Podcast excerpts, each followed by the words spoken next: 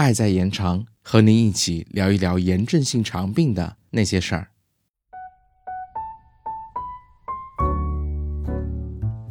嗨，大家好，今天我们进入到饮食和 IBD 关系的第二部分概述，讲一讲饮食是不是可以治愈疾病的问题。如果您上网检索，可能发现许多饮食或饮食类型被宣称能够治好炎症性肠病，比如特定碳水化合物饮食和草药。特定碳水化合物饮食英文简称 SCD，这个话题在网上讨论的很激烈，常常有患者询问 SCD。SCD 在这里的含义是指减少食物中的碳水化合物，让肠道中一些细菌挨饿。以此来减轻腹胀、腹痛、腹泻等不适症状。它主要由肉类、蔬菜、油类和蜂蜜组成。对于炎症性肠病来说，严谨的科学研究是判断治疗是否有广泛价值的唯一方式。就 SCD 来说，目前仅有一些患者自我感觉 SCD 对疾病治疗有作用，但并没有得到系统性科学研究的证实。即 SCD 通过减少难消化的碳水化合物，可以减少炎症性肠病患者的腹胀、腹痛、腹泻等症状，让您自我感觉得到缓解。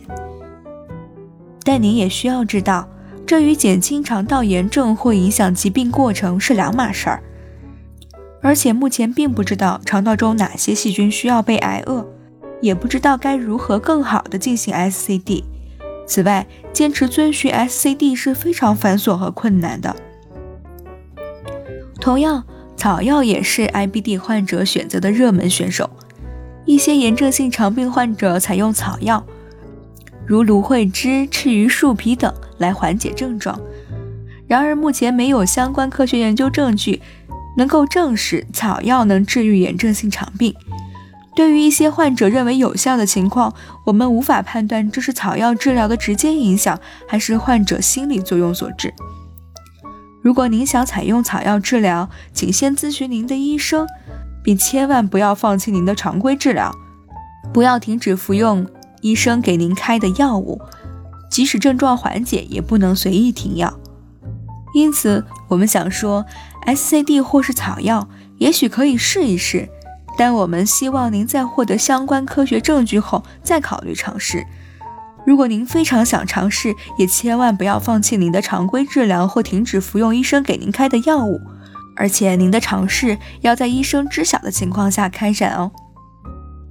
那这一讲就到此结束了，我们下期再见。本期播讲异味毛巾，后期剪辑 Lemon 讲。